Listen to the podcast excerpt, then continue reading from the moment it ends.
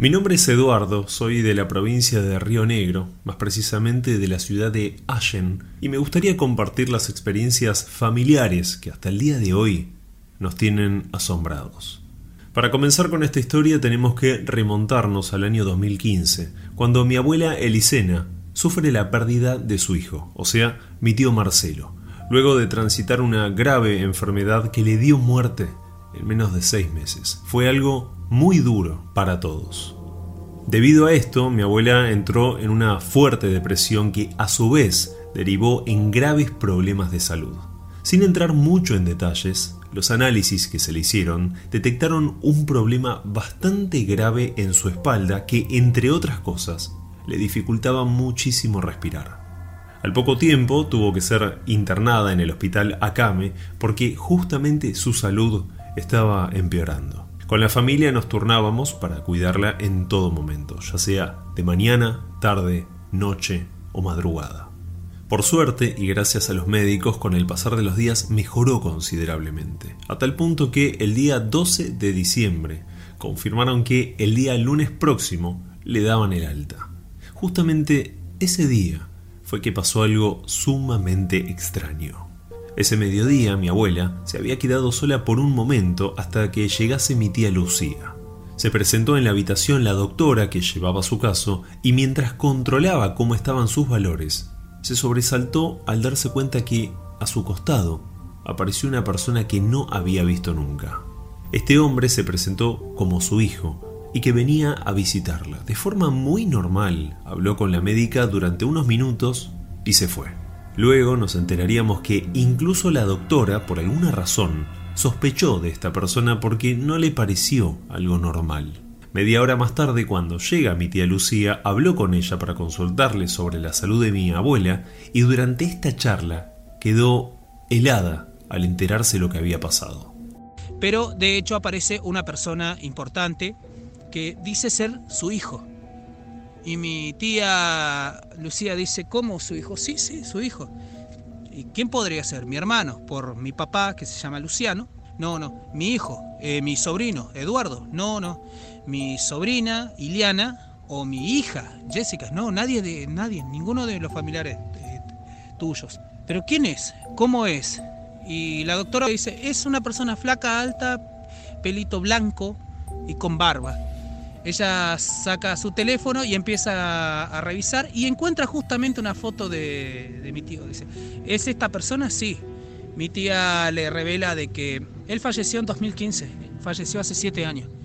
Luego de escuchar esto, la doctora quedó realmente sorprendida.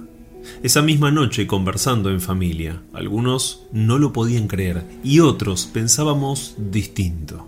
Que si bien mi tío había venido a verla, era porque, más allá de su repentina mejoría, le quedaba poco tiempo de vida. Mi abuela estaba grande y continuaba enferma más allá de su alta. Y estábamos en lo cierto. El día 22 de diciembre finalmente falleció. Pero no todo terminó acá. Comenzó una nueva etapa que te aseguro me causa escalofríos con solo recordarla. Pocos días después de la muerte de mi abuela, mi tía Lucía, según ella ordenando parte de la ropa y pertenencias, separó algunas cosas para dárselas a mi papá. Entre todo eso, había un cuadro bastante extraño donde se apreciaban dos muñecos hechos artesanalmente, aunque con una leyenda muy linda por la cual mi viejo justamente quiso ponerlo en el living. Ese cuadro lo colgué yo mismo y te puedo asegurar que desde ese mismo momento algo cambió en la casa y fue muy notable. Todos comenzamos a pelear prácticamente sin ninguna razón y por cualquier cosa, pero mis viejos, puntualmente con el pasar de los días, llegaron al punto de querer separarse, siendo que se llevaban muy bien desde siempre. Llegó fin de año y tratamos de pasarlo lo mejor posible, intentando que mis viejos no se peleen. Exactamente el día 2 de enero, mientras estábamos sentados tomando mate y charlando, mi mamá, de una forma totalmente sorpresiva, nos confesó a todos que ese cuadro que habíamos colgado hace casi una semana no le gustaba y le generaba una mala sensación. Inmediatamente se sumó mi hermana menor, Ileana, diciendo exactamente lo mismo. Creo que, aunque nadie lo había dicho hasta ese momento, a todos nos pasaba de igual forma. Me levanté de la silla, descolgué este cuadro, y en ese preciso instante mi mamá, al verlo de cerca, dijo en voz alta algo que no puedo olvidar. Acá está la respuesta de todo lo que nos está pasando. Resulta de que los supuestos muñequitos que el retrato eran dos muñecos vudú, cosidos a la altura de los, de los ojos, y resulta que uno de los muñecos, uno de los vudú femenino, tenía lentes dorados. Oh, qué casualidad, que justamente mi madre tenía lentes color dorado. Pero lo, realmente horrendo fue que el, pelo de, de los vudú no era lana, era pelo real. A los costados, como para cubrir, hacer un perímetro del retrato, tenía pelo a los costados y a su vez del otro lado tenía unas flores que se ven mucho en los cementerios. Cuestión es que descubrimos quién fue la que nos haciendo esa maldad. Hablando entre todos, llegamos a la conclusión de que mi tía Lucía era la que estaba detrás de estos trabajos de brujería en contra nuestro. Esa misma tarde, junto a mi hermana, juntamos todo lo que nos había dado Lucía aquella vez junto al cuadro. Lo pusimos en una bolsa de consorcio y lo llevamos a un canal llamado El Salto, muy cerca de casa. Cuando llegamos, rompimos todos los objetos, rezamos pidiendo que todo el mal que nos habían enviado sea completamente rechazado. No teníamos idea si esto tendría o no resultado, pero creímos que era bueno hacerlo e intentarlo. Y pasó algo de película. La bolsa estaba flotando ya que la cerramos y el aire dentro impedía que se hunda. Cuando terminamos la oración y dijimos, amén, algo, no sabría decirte qué o cómo, agarró la bolsa y la sumergió. Fue como si alguien la hubiese tomado con fuerza, hundiéndola. Nos quedamos helados los dos, no podíamos creer lo que había pasado. Si bien las peleas cesaron y la calma volvió a la familia parcialmente, no todo estaba solucionado. Los sueños que teníamos estaban relacionados a todo este mal que aún no se había ido. Mi hermana nos contó uno que tuvo justamente y que nos dejó perplejos. Ella estaba parada en el medio del cementerio, justamente el día del entierro de mi abuela. Nos cuenta que en su lado izquierdo había luz, pero en el derecho había total oscuridad. Estaba parada justo en el medio y pudo ver que entre esa penumbra estaba mi tía Lucía haciendo una especie de ritual. Al mirarla mejor, escucha que dice unas palabras y sale desde su costado una sombra totalmente negra que la abraza por completo. En ese momento se despertó muy asustada y casi sin aire. Esta clase de sueños los teníamos todos en la casa, y no una vez, casi todas las noches, como si algo quisiera atormentarnos mientras dormíamos. ¿Sabes qué fue lo más curioso de todo esto? Muchas veces lo había escuchado pero jamás le di importancia. La mayoría de las veces estos sueños nos despertaban entre las 3 y las 3 y media de la mañana. ¿Casualidad? No estaría tan seguro. Hablamos y colocamos en casa un crucifijo que hice yo mismo con madera, para intentar protegernos de todo esto, pero nada parecía funcionar. La cuestión fue que poco a poco las peleas volvieron, el ambiente en la casa era terrible y mis viejos otra vez estaban a punto de divorciarse. Por todos los medios intentamos que esto no pase. Peleamos, hablamos, lloramos para que no se dejen vencer.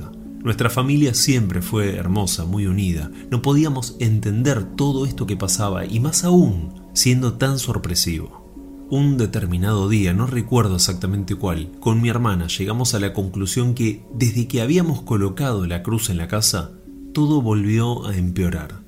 Así que la cargamos al auto y comenzamos el viaje al cementerio para dejarla ahí, en la tumba de mi abuela. Mira, si no nos hubiese pasado esto que voy a contarte sería difícil de creer, pero te aseguro que fue así. A las pocas cuadras de arrancar, el vidrio que estaba cerca de la cruz se rompe. No encontramos absolutamente ninguna explicación a esto, pero continuamos. Y faltando solo un par de cuadras para llegar al cementerio, el auto, un Volkswagen Suran, comenzó a perder potencia. Por supuesto que una falla en el auto es totalmente posible, pero verdaderamente ese momento nos abrió las puertas a pensar que no era tal vez una simple casualidad. Así que seguimos, llegamos al cementerio y nos fuimos directamente al entierro de mi abuela. En ese momento, eh, mi hermana me dice, bueno, Lalo, vamos a enterrarlo enseguida. Enterramos la cruz, la enterramos porque justo la tierra estaba blanda, la enterramos, apenas le hago dos golpes suaves con la masa y se astilla. Pero en lugar de astillarse de forma recta como una astilla común, porque la madera con la que diseñé esa cruz era de pale, madera especial para poner pale o cargar cosas para lo que son transportes eh, de cargas generales, en general, ¿viste? Así que se hace como un zigzagueo, como si fuera un rayo. Cuestión que con mi hermana quedamos mirando bastante extraño todo. Y seguimos. Hablamos, eh, la saludamos a mi, abuela fallecida y le pusimos una vela. Una vela bendecida que le regalaron a mis viejos en en un grupo de oraciones de la Iglesia Católica. Pero tenían otra más también que se la regalaron, que no recuerdo bien si en qué reunión que hicieron de la Iglesia Católica también. Cuestión es que se lo colocamos y había como una ráfaga de viento que se negaba. Lo encendía mi hermana, la vela bendecida y la apagaba. Le decíamos a mi abuela que la acepte porque es, una, es para que llegue a la luz, que ilumine su, su vida, que ilumine su espíritu. Pero la encendían y se apagaba, la encendían y se apagaba, todo el rato, hasta que en un momento la acepta. Cuando la acepta, que estábamos nosotros al lado de la, de la cruz, empezamos a ver que la flama empieza a hacer eh, espirales, al lado de nosotros. Mi hermana asustada dice, eh, Lalo, Lalo, Lalo, por mi sobrenombre. Eh, Lalo, mirá, mirá, mirá, mirá, se está haciendo una espiral. Lo que vamos mirando era tal cual, estaba haciendo espirales se vuelve a apagar y lo volvemos a encender y vuelve a hacer exactamente lo mismo. Así que decidimos con mi hermana volver adentro del auto y a partir de ahí vimos claramente cómo las espirales empezaron a ser más altas a la altura de la cruz. Se vuelve a caer eh, a, tranquilizar la flama y empieza a ser unas flamas altas a la altura de la cruz, esta vez como unas líneas. Algo que hasta este momento no había contado es que mi abuela murió muy pero muy enojada por cuestiones que no vienen al caso con mi tía y mi papá. Tal vez por esta cuestión aún no podía descansar en paz, sumado por supuesto a los trabajos que mi tía estaba haciendo en contra de nuestra propia familia, y un detalle más sobre mi abuela que en breve voy a contarte. Antes de irnos pensamos en hacer algo. Fuimos hasta la tumba de mi abuelo, a pedirle por favor que ayude a su mujer a descansar finalmente en paz. Cuando hicimos esto, pasó otra cosa increíble. En ese momento, mi hermana ve pasar dos pies al costado, atrás de nosotros, y se paran atrás de nosotros. Cuestión es que mi hermana voltea y no encuentra a nadie.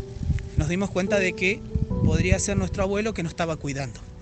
Nos fuimos al descanso de mi tío. Le entregamos la vela bendecida a él. Al principio la rechazó, pero después la aceptó y que le agradecimos justamente lo que fue capaz de hacer, que prácticamente hacerse visible delante de una doctora, que la verdad eh, son de esas historias que yo hasta la fecha no, no lo podía creer, pero bueno, acepta la vela, primero la rechazaba, después la aceptaba, la colocamos abajo y a partir de ahí la aceptó. Fui a buscar agua para tirarle algunas plantitas que tenía él y en ese momento le dice a mi hermana, porque ella se quedó sola, le dice, gracias, gracias. Mi hermana quedó como sorprendida porque no se imaginó esto y le digo a mi hermana, ¿qué pasó? Le digo, es como que el tío me dijo, gracias. Y encontramos dos eh, trapos. Uno era una musculosa que usaba mi tía en su tiempo, cuando él estaba en vida. Una musculosa celeste hermosa, porque siempre la utilizaba en el verano. Y a partir de ahí encontramos más abajo otro trapo. Ese otro trapo eh, quedamos mirando con mi hermana, lo tiramos a un tacho de basura y de ahí estábamos llamando a mi tía.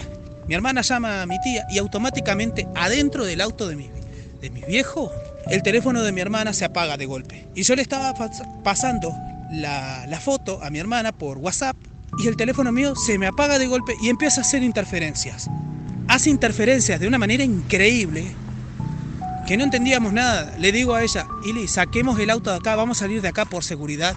Yo creo que saliendo del cementerio vamos a poder restaurar todos los, teléfonos.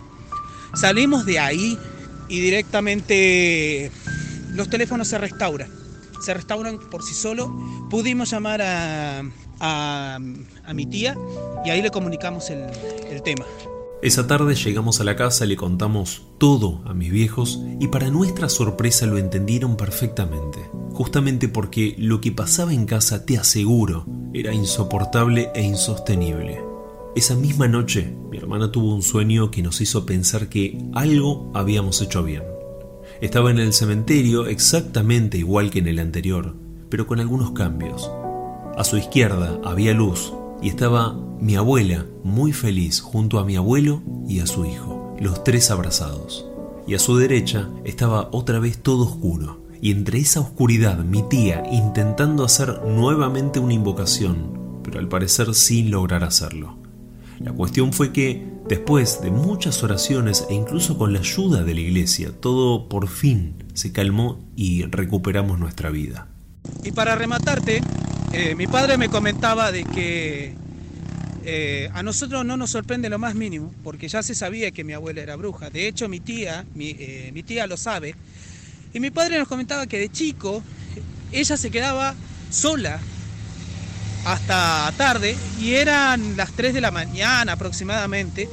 Mi padre tenía 7 años, él vivía en las chacras, en el campo prácticamente, acá en la ciudad de Allen, y él nos contaba que eh, por curioso fue a ver, llega a la, a la cocina y empieza a escuchar a hablar a mi abuela en un idioma raro, parece que estaba haciendo un ritual bastante grande. Mi abuelo sabía claramente que ella era bruja. Y oh, qué casualidad que mi tía hace exactamente lo mismo. De hecho, antes de que falleciera mi, mi abuela, la estuvieron cuidando en casa antes de llevarla a un asilo.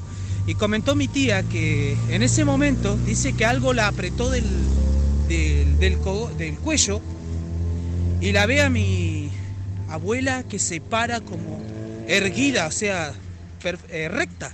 Se pega el susto de su vida a mi tía. Pero nosotros sabemos que también mi tía hace exactamente lo mismo porque eh, está muy metida con las tribus Umbanda.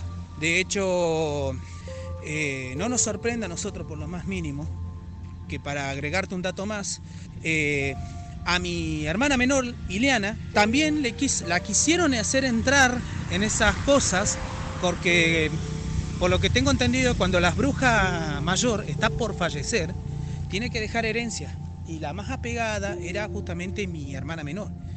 Algo más que quiero sumar y me hace sospechar que todo esto aún no terminó es que hace un tiempo una de mis dos sobrinas sacó algunas fotos con un teléfono Filco muy viejito. En una de ellas salió algo que realmente nos estremeció. Esa mujer que estás viendo en el fondo no es nadie de la familia. Mi sobrina justamente estaba totalmente sola en la habitación. Así que claramente nosotros sospechamos que antes de que falleciera mi abuela las debe haber entregado a mi sobrina para que sean las futuras herederas de la maldad porque la maldad que tenía mi abuela y mi tía actualmente es tan grande que ahora, cuando nosotros clavamos la cruz, inconscientemente, mi hermana y yo cortamos una maldad de décadas, de décadas, de décadas, de tanto y tanto y tanto dolor que estuvieron pasando mis padres en todo este tiempo. Amigos, gracias por haber llegado al final de este video. Los espero en unos días con una nueva historia. Y como siempre, les mando un fuerte abrazo a todos.